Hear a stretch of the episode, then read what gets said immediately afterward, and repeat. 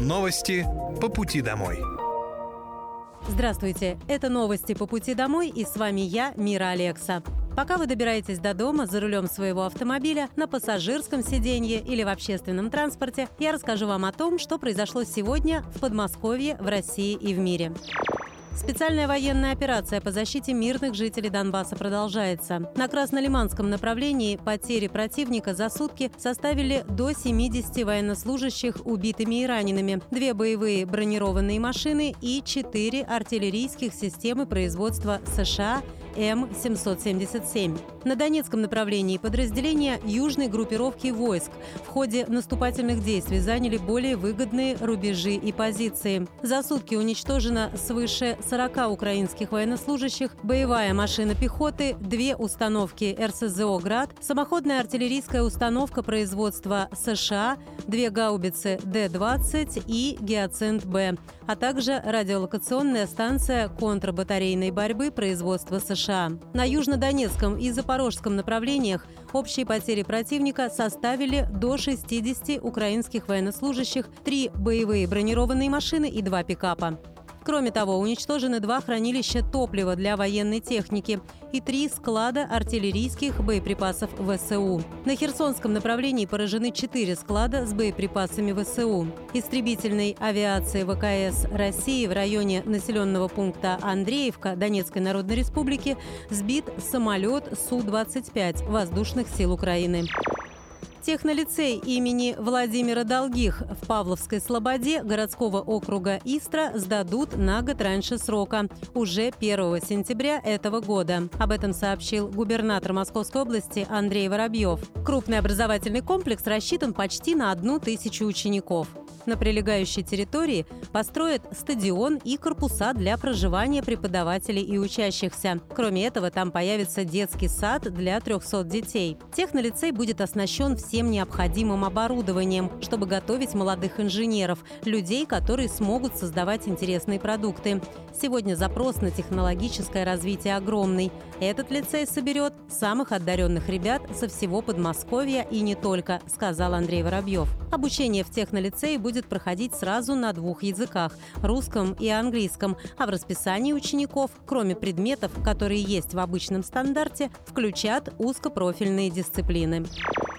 Сегодня на заседании Мособлдумы приняли закон об объединении городских округов Серпухов, Протвино и Пущино. Благодаря объединению появится возможность для реализации инфраструктурных, научных и социальных проектов, сообщил председатель Мособлдумы Игорь Бронцалов. Ключевая история, которая уже реализована при объединении одного уже городского округа, это эффект, который могут многие забыть, но колоссальное развитие, импульс развития по многим направлениям, и инфраструктурным прежде всего, да и строительство социальных объектов, всего о чем э, просят жители, э, в разы ускоряется при возможностях объединенных бюджетов, э, потому что софинансирование государственных региональных программ в соответствии с бюджетным кодексом требует средств, которых зачастую не могут найти данное муниципальное образование. По земле сейчас было сказано, что ограничения накладывают на развитие как государственных программ, которые касаются институтов, так и местного бизнеса, который сопряжен с этими институтами и тоже дает дает свой эффект и возможности, которые уже запланированы, и 140 миллиардов привлечения инвестиций в этот объединенный городской округ – это колоссальные средства, которые дадут эффект. Хотелось бы тут тоже сказать о том, что Серпухов тоже имеет э, научно-исследовательские институты, которые также будут при взаимодействии дополнять э, друг друга. Пущино и Протвино в результате объединения в один городской округ с Серпуховым останутся городами и наукоградами. Принятый сегодня закон гарантирует сохранение этого статуса. Новая услуга по индивидуальному сопровождению беременности появилась в Подмосковье в рамках проекта «Женская консультация». При постановке на учет по беременности за жительницей региона сразу закрепят сотрудника. Он будет записывать ее на скрининг, консультации врачей, напоминать о визитах, информировать о курсах для беременных, школах матерей, днях открытых дверей в родильных домах. Помощник не только запишет на консультации, но и даст советы по волнующим вопросам. Будущий будущая мама сама сможет связаться с ним по телефону или написать в мессенджер.